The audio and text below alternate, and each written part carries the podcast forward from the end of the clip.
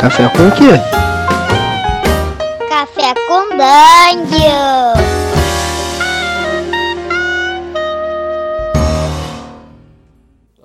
Bom dia, galera. Bem-vindos a mais um Café com Dungeon, sua manhã com muito RPG. Eu sou o Gustavo Tertoleone e eu tô aqui hoje bebendo uma pequena xícara de, ah, de iPhone 12, sei lá, de smartphone. Uma pequena xícara de smartphone. E hoje, pra conversar um pouquinho sobre um tema interessante, eu trouxe o Nicolas. Nicolas Sorg. E aí, Nicolas, tudo bem? Tudo bem, eu estou aqui tomando uma xícara de café com 5 torrões de açúcar. Isso aí, cara. Essa nova geração aguenta isso, eu já não aguento mais. E hoje a gente tá aqui pra trazer um tema que talvez seja bastante interessante pro pessoal do cenário de RPG aqui no Brasil, né? Ah, que é o- as gerações de jogadores de RPG no Brasil. Ah, esse é um tema, um tema que eu decidi trazer porque eu gosto muito dele. Eu acho que é, vira e mexe ele acaba sendo discutido em rodas de amigos nos finais de semana, né? Tal, nos bares aí de jogadores de RPG. E é interessante trazer aqui pro programa pra gente poder conversar um pouquinho a respeito disso. É, o RPG tá aqui no Brasil desde os anos 80, né? Isso daí é, é, é sabido, né? Pelos jogadores. E desde os anos 80 a gente já teve várias gerações de RPGistas que é, acabaram começando com estilos de jogos distintos e jogos distintos, né? Eu resolvi trazer o Nicolas, né? Pra quem não sabe, o Nicolas é meu irmão. E ele é mais novo do que eu, então ele tá uma geração à frente da minha no que diz respeito a começar a jogar RPG, né? Nicolas, é, vamos começar então falando do seguinte, velho. Diz pra gente, por favor, qual que foi o primeiro RPG que você jogou, como é que foi? Cara, o primeiro RPG que eu joguei foi uma mesa com você de Vampiro à Máscara. Não foi nem D&D, cara. É Foi verdade. Vampiro à Máscara. Um amigo Quando é que nosso foi isso, tava cara? Você tinha quantos foi- anos? Eu tinha 13, 14 anos, eu acho. Uhum.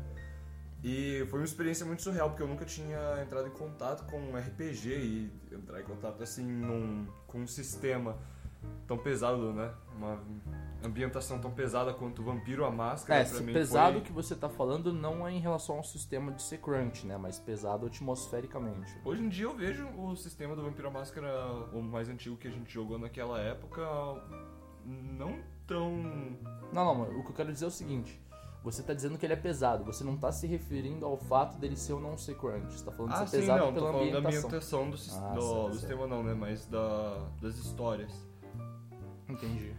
E eventualmente a gente migrou pra, pra D&D.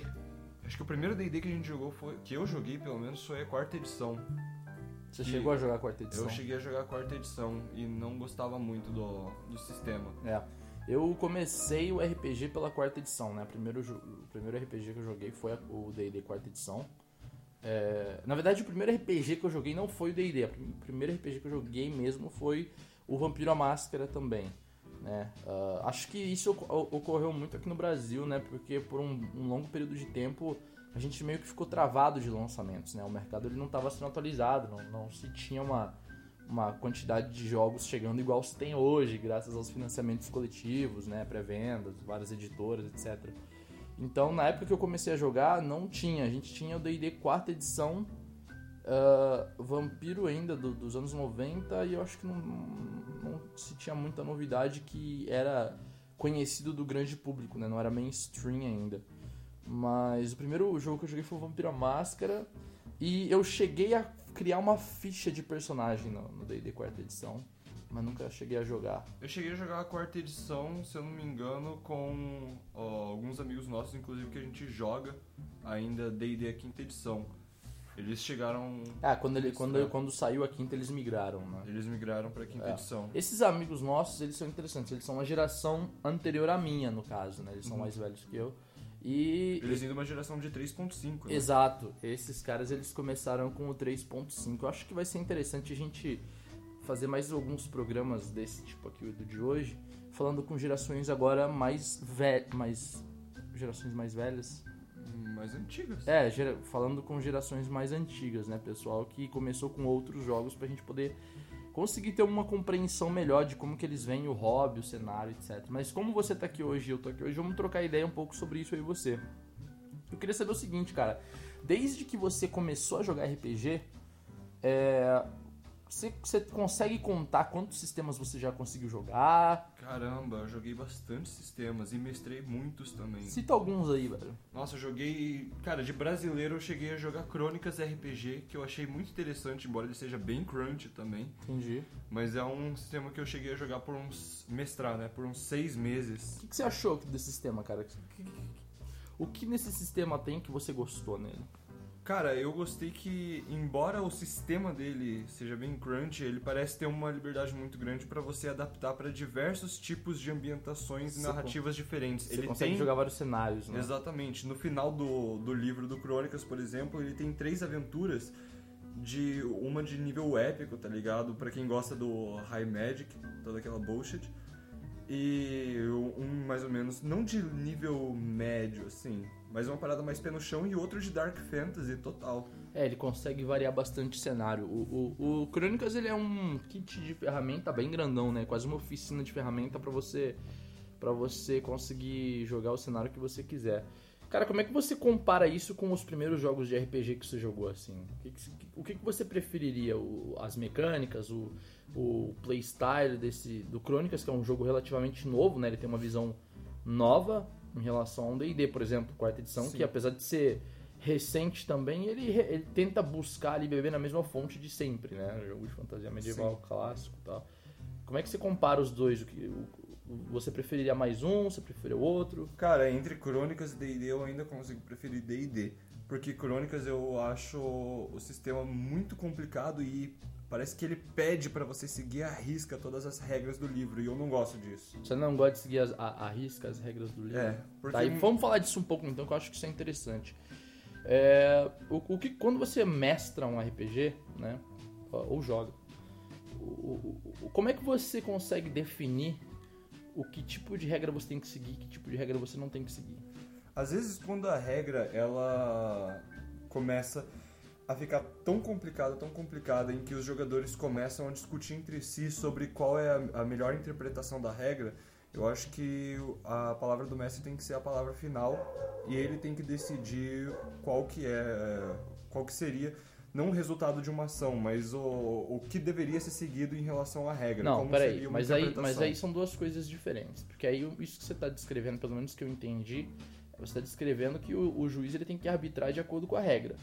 Entendeu? É, é isso que você está falando. Que se a regra ela tá gerando discussão, cabe ao, ao mestre intervir e definir ali a interpretação da regra. Exatamente. Não, beleza. Isso daí eu concordo 100% com você. O que eu quero saber é o seguinte: quando você define que uma regra deve valer e quando ela não deve valer, entendeu? Quando você pode usar uma regra que está no livro e quando você não usaria uma regra que está no livro. quando ela não vai fazer tanta diferença pra, pra história e pra narra- narrativa é foda de falar, né? Porque parece que parece que você tá jogando uma coisa railroad. Mas no- na jogatina, é, por exemplo, no D&D 5.0 você tem as regras de peças de platina, peças de elétron. Mano, não tem mínima necessidade. Você pega, você pode colocar peças de cobre, peças de prata, peças de ouro. Você Então, pode mas ignorar você- isso, por mas, mas você, como, como é que você pode dizer isso com tanta certeza? Você não acha que se a regra tá lá, ela tem uma razão para existir? Ah, Não, com certeza tem uma razão pra Então, existir. acha Às que- vezes a razão não é boa o suficiente pra trazer a diversão pra, pra mesa. Mas aí quem define o que é diversão? O, o- todos os jogadores, conforme eles estão jogando e o feedback que eles dão pro mestre. Eles podem falar, nossa, eu gostei mais disso, eu gostei mais daquilo. Igual quando quando vocês fazem no Regra Obscura. Mas isso é interessante, porque se cabe aos jogadores dizer o que é diversão, como é que você, no papel de mestre, pode definir que tipo de regra funciona e não funciona? Se os jogadores estão percebendo uma, ah, uma dificuldade maior em, em relação a algum tipo, alguma regra específica ou em alguma parte do sistema específico, às vezes eu tendo a remodelar isso de, ah, de acordo com o, o estilo de jogatina deles. Tá ligado? O estilo de jogo que eles preferem. Eu então- entendi, eu entendi. É, uma pergunta que eu tenho pra fazer em relação a isso é o seguinte: vamos supor que você faça isso então, você modere ali e deixe de usar uma outra regra. E aí mais pra frente ao longo do jogo o pessoal se diverte e tal, mas aí ao longo do jogo você percebe que você acabou quebrando o jogo de alguma forma, porque essa regra ela influenciava em algum outro aspecto do jogo. Quando ele chegou ali na mesa, hora de você jogar esse aspecto, pum, não funcionou porque você mudou a regra. O que você faria nessa situação? Cara, eu acho que eu nunca tive uma situação assim. Eu não sei o que eu, eu faria numa parada desse jeito. É, interessante. Eu, eu pensava muito assim, igual você também. É, mas aí ao longo do tempo eu fui, eu fui vendo que muitas vezes as regras que eu acabava mudando, né, para poder é, adotar a famosa regra de ouro, elas poderiam afetar o jogo é, de uma maneira muito negativa.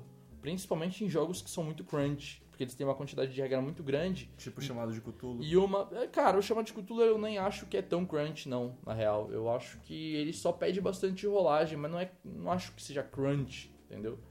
É, ele é, eu acho ele simples. Eu penso mais em alguma coisa. Vamos supor que você.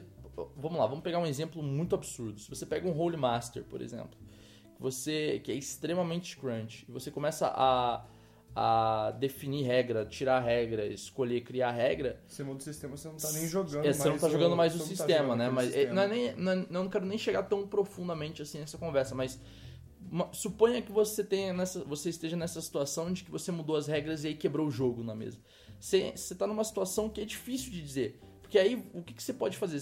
Acho que a melhor forma de você resolver essa situação é criando mais regras. Mas aí talvez criando mais regras você pode quebrar mais ainda o jogo, até chegar uma hora que ele vai virar esse Frankenstein. você tem total razão, cara. É, então, isso é interessante, porque quando eu comecei a jogar RPG, eu pensava muito igual a você.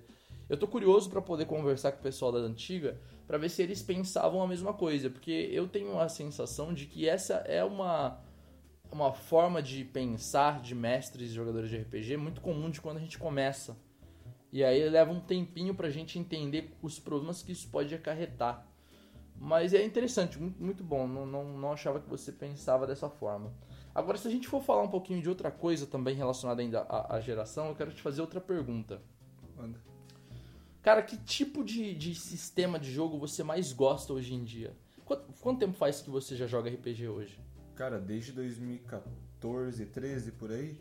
13, 14, 15, 16, 17. Quase 18, cinco anos, 19, né? Seis anos, É. praticamente. É, faz quase, faz quase seis anos que você já joga, né?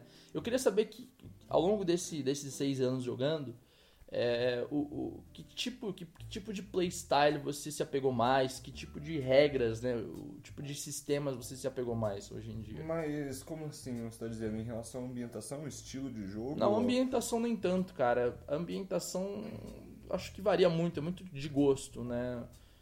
Apesar que o que a gente tá discutindo é de gosto, mas. Mas eu não entendo o que você quer dizer com playstyle. Tipo assim, o, o estilo de jogo, que, te- que- quais sistemas te atraem mais pra jogar hoje? Por exemplo, você vai jogar no final de semana. Que, que, sis- que, que tipo de sistema você escolheria pra jogar? Cara, com certeza seria um, um, um tipo de OSR. Por quê? Porque é, aos poucos, eu acho que provavelmente por influência sua aí também do, do Regra da Casa, é, eu comecei a migrar muito para os estilos OSR. Pô, mas o que, que você curte no SR, cara? Porque eu, pessoalmente, eu gosto de jogos OSR pra experiências muito particulares. Uma delas é quando eu tô com preguiça. Eu acho que a simplicidade deles me ajuda muito, né? Outra é quando eu, eu busco é, jogos que são... é, que eu posso ter uma liberdade maior, né? Eu e os jogadores. É, eu ia falar isso em relação à liberdade. Parece que tem uma liberdade maior para você desenvolver algo sandbox, que é um estilo de jogo que eu curto muito se eu quiser jogar um, um grande tempo, tá ligado? Tipo, por um ano, eu consigo montar um sandbox muito foda. Ou então, outra coisa que eu adoro dos OSR são os módulos. Adicionar os módulos e as histórias que você consegue baixar ou comprar é, de PDF ou então nos, nos livros mesmo, mano, eu acho muito, muito, muito legal. Entendi. Entendi. E, cara, que- mais uma coisa. É, é, a sua geração, né? A geração que tem acesso à internet agora, que nasceu já com a internet na mão e tal. ah, eu queria entender um pouco melhor como que vocês enxergam alguns aspectos de, de jogos de RPG. Então, o que eu queria te perguntar é o seguinte. Você jogaria ou deixaria de jogar um jogo que é extremamente crunch? Cara, eu jogaria. Eu quero muito jogar Ars Mágica, por exemplo. Entendi. O que, o- que estranho, cara. Eu, eu jurava que seria o contrário, sabia? O- Eu por, jogo Call of Cthulhu, já pensei Call Por que que você- jogaria de por que, que você gostaria de jogar um jogo crunch, cara? O que, que, tem o que te atrai em jogos que são tem muitas regras, assim? Não, não é os jogos que tem muitas regras que me atraem, não é essa característica. Mas, cara, às vezes todo o conceito da, do sistema se envolvendo junto com a história e ambientação do Ars Mágica, por exemplo, em que você joga por dois anos e você tem todo um sistema e todo a, a eu entendo isso, mas eu acho o seguinte, eu acho que você está deixando cegar um pouco pelo, pelo cenário. Eu vou te fazer uma pergunta então mais direta e aí a gente talvez consiga extrair uma resposta para essa dúvida. Você, vamos supor que você tem na sua frente o novo Cyberpunk que saiu, o livro, o livro completo, Cyberpunk 2077. E na outra mão você tem um jogo genérico de Cyberpunk, mas com um sistema OSR. Qual dos dois você escolheria? E por quê? Cara, talvez pela história eu ainda escolheria Cyberpunk, porque por muito tempo eu tive muito hypado por esse sistema. É, cara, então eu acho que eu sei onde a gente vai chegar. Eu acho que você tá disposto a escolher jogos crunch se o cenário se o cenário é interessante para você. De certa forma, sim. Porque, ó, para pra pensar no seguinte. Você gosta do cenário de Cyberpunk 20, 2077. Sim. Por que, que você não joga esse cenário num jogo SR, por Eu faria isso com muita facilidade. Então, qual, qual dos dois você escolheria no final das contas? O Crunch ou o SR? Se eu conseguisse adaptar o cenário do, do Cyberpunk 2077, que eu gosto muito, para um sistema mais simples, mais que te dá mais liberdade, com certeza eu escolheria o de mais liberdade, mas... Vale lembrar que o, o sistema próprio do Cyberpunk, ele, ele tem mecânicas próprias pensadas pro cenário. Né? Exatamente, por isso que inicialmente eu dei a resposta de que eu gostaria de jogar nesse sistema. Mas no final o das sistema contas... é muito completo para aquele tipo de cenário, que é um cenário que eu admiro muito. E no final das contas, você escolheria qual, então? Talvez ainda o, o, O original. O original. É, porque entendi. o sistema ele tá muito atrelado àquele cenário. É, eu, eu, eu entendo que você não possa falar pela geração, mas ainda assim é interessante que você seja um indivíduo dessa geração que escolheu a opção de jogos crunch, né? Eu, eu imaginei que conforme a gente fosse avançando ah, com, com os game designers, né, criando novos jogos, as pessoas, as novas gerações acabariam tem, é, pendendo para escolher jogos que fossem mais simples de regras. Mas no final das contas não, não deve ser o que rola mesmo não, né? Porque, por exemplo, a gente tem a Old School Renaissance que ainda tá aí com tudo ativo, mas você tem uma grande quantidade de pessoas e jogadores mais novos que preferem jogar, por exemplo, PBTAs, né? Os PBTAs eles, eles são extremamente difíceis para mestres, mas muito fáceis para jogadores. Tem esse fator também. Nunca joguei um PBTA. Não? É, o PBTA talvez, talvez seja interessante você jogar para você comparar com outros sistemas que você conhece, que são recentes, assim, para você entender melhor como que é a funcionalidade. É, nos PBTAs que eu joguei, o papel do mestre ele é, ele é o que mais é, é cobrado, digamos assim, pelo sistema, né? O mestre ele precisa conhecer muito do sistema e os jogadores não necessariamente. É, talvez seja interessante eu te indicar alguns PBTAs. Eu não Gal- conheço nenhum, nenhum cenário ou sistema de PBTA. é, a galera que tá ouvindo aí pode indicar alguns sistemas PBTA bons aí nos comentários que o Nicolas ele, ele acessa, ele vai acabar dando uma olhada. Vocês podem postar aí quais vocês acham que ele se amarraria. Bom, vamos falar um pouquinho então mais sobre outro aspecto que eu acho interessante abordar aqui no episódio de hoje a respeito da, da geração à frente da minha. Cara, que tipo de referências você busca para as mesas de RPG que você joga? Eu sei que é uma pergunta complicada, uma vez que cada jogo e cada, cada sistema acaba abordando um cenário diferente, né? Isso pode acabar atraindo referências diferentes. Então, se você conseguir falar de uma maneira meio que geral, assim, os tipos de referência que você busca para poder jogar RPG, manda ver. Cara, é, recentemente eu, eu mestrei uma mesa de D&D quinta edição mesmo. E eu peguei muitas referências das mitologias mundiais, tá ligado? Na- no nosso mundo mesmo. As mitologias que existiram no planeta Terra. Mas foram só referências, não como, como parte do universo. Pô, mas isso é uma parada que eu gostaria de saber como é que você faz então. Quando é parte do universo, o cenário que você constrói é, junto com os seus jogadores, onde que você bebe, cara? Que tipo de, de, de referência literária ou cinematográfica? Eu adoro pegar filmes antigos épicos, tipo Ben-Hur, por exemplo. Eu gosto muito de pegar livros de mitologias, ah, não de ficção, tipo Tolkien, tá ligado? Mas outras paradas que sejam narrativas de coisas que aconteceram. O Anel dos Nibelungos, por exemplo, é um. Pô, por que, que tu não gosta de Tolkien, cara? Porque Tolkien é uma parada que, por exemplo, muita gente que eu conheço, é, que é da geração do 3.5, bebia nessa fonte direto. Eu adoro Tolkien, Não, cara. eu, eu sei disso, mas essa galera bebia na fonte direto, assim. É, tinha muita referência ao universo do Tolkien quando eles jogavam D&D é, 3.0, 3.5. Por que, que tu não bebe dessa fonte, cara? Tu acha que não, não combina? Qual que é a fita? Cara, depende muito do, do que você tá jogando, do estilo que você tá jogando. Você tá jogando, por exemplo, um É D&D quinta edição, um né? D&D quinta edição, você pode colocar referência do Tolkien, ficaria interessante, legal, Mas mas, tu- eu não acho que o mundo combinaria com o, o, o tipo de mesa que eu narro, tá ligado? Ah, você narra? Na- narro entre 500 aspas. Entendi. entendi. É, e- e- Caramba, velho. Eu não consigo entender isso. Se você acha que Tolkien não combina, o que, que combinaria pra você? Como que, como que é o seu cenário? Eu já peguei muita influência de Lovecraft, porque eu gosto muito de? Dark Fantasy. Ah, tá, entendi. Muito, muito de Dark Fantasy, eu adoro. Entendi. E já peguei um pouco de Conan também. Peguei o Dark Souls, Bloodborne. Caramba, que coisa. É isso que eu queria, aí que eu queria chegar, entendi. Você, você bebe bastante de literatura e videogame quando você vai fazer, então. Sim, já cheguei até. Mano, mas foi uma parada muito. Como se fosse uma piada, tá ligado? Mas eu tive muitas referências de anime também no. no Você consome muito essas mídias. Sim. Ah, por isso, entendi. Interessante, velho. Quando eu, quando eu mestro RPG, eu tento beber em algumas fontes também diversas, né? Eu gosto muito de filmes de terror, cara. Eu gosto de. é, E aí eu não sei se isso tem a ver com a minha geração ou eu como indivíduo, mas beber em, em, cinema, em mídia cinematográfica é uma coisa que eu faço direto, assim, é recorrente.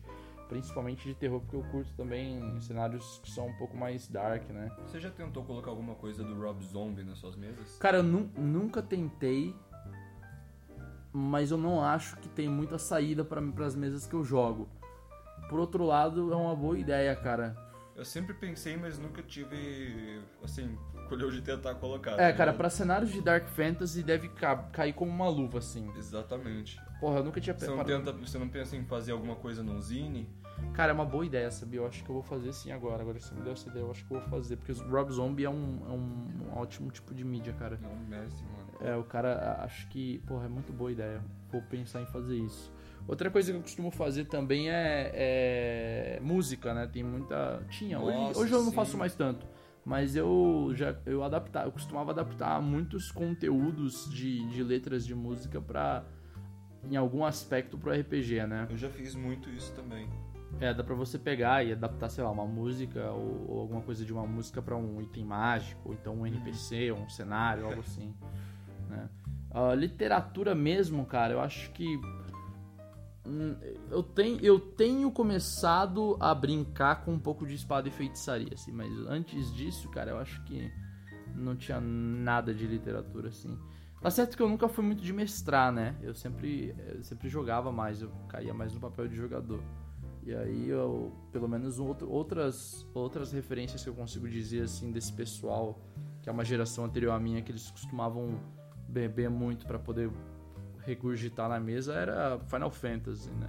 Nossa, Os cenários de, de, de High Fantasy eram muito parecidos com Final, Final Fantasy. Fantasy, eu nunca joguei, mas eu sempre tive a curiosidade de jogar por, pela quantidade de referências que já me colocaram na, na mesa. É, eu não tenho a menor curiosidade por conta da quantidade de referências Ah, que é? colocaram dentro. Não, cara, Caramba. foram os piores jogos da minha vida, assim.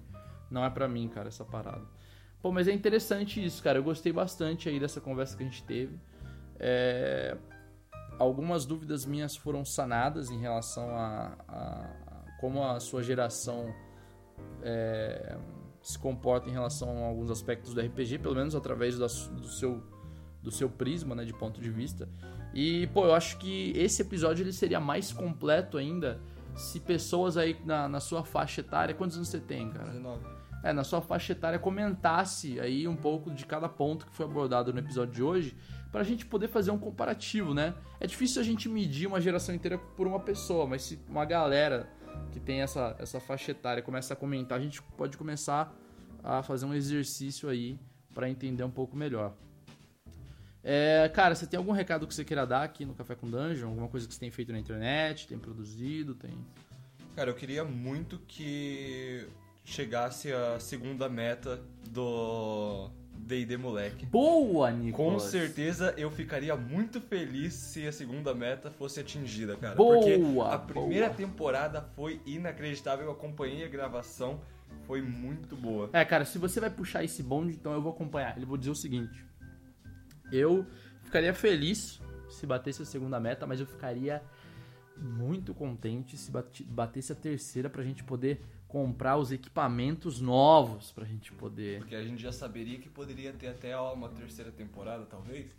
Quem Isso, sabe? isso talvez vá ter, mas fazer a segunda com uma câmera de qualidade pra fazer em Full HD, porra, isso eu acho que o- o- os fãs do Café com Dungeon merecem, né? Os fãs do Regra Obscura merecem. Merecem com certeza. Pô, eles já provaram em menos de três dias bater a primeira meta. É, então, achei então, fantástico então isso. assim, eu acho que vou deixar esse recado aqui pro pessoal, galera. Vocês que escutam Café com Dungeon, espalhem a mensagem, falem com, com os seus primos, mostrem pra eles o Mostra pra mãe. mostra pra mãe, mostra pro pai, chega lá e fala, olha aqui esse show, tal, não sei o quê. E aí, olha como é legal, vamos ajudar o pessoal. E aí vocês vão lá, espalhem a palavra, apresentem o apresentem o D&D Moleque pra cinco amigos e peçam pra esses cinco amigos apresentarem cada um pra mais cinco amigos e aí um dia a gente vai conseguir Um esquema de pirâmide. Exato, exato. Vamos fazer um esquemão de pirâmide, galera, pra gente poder é, bater essas metas aí. Eu tô falando que eu só vou apoiar se a terceira temporada for a Tumba dos Horrores. Não, mas falando sério, galera, é, se vocês puderem apoiar e passar pro pessoal que ainda não assistiu, que vocês conhecem, né, pregar a palavra rapidinho, é, um pouquinho aí pra ver se eles curtem e ajudam, vai ser, vai ser de muito bom, é, muito, vai ser muito bem aceito aqui pela gente, com certeza, pra que a gente possa talvez bater essa terceira meta e comprar os equipamentos. Ahn, sem mais, vale lembrar aí que o Café com Dungeon sai todos os dias e que o Diversão Offline tá chegando, né, galera? Então, eh, esse tempo, esse período aí onde os jogadores de RPG confraternizam em bares e, e- encontram ali no evento para trocar ideia, pode ser um grande momento para os fãs de D&D Moleque. Se vocês quiserem encontrar comigo com o Babo, a gente vai estar lá. E, e é isso. Ah, continue ouvindo o podcast e a gente se vê amanhã. Tchau!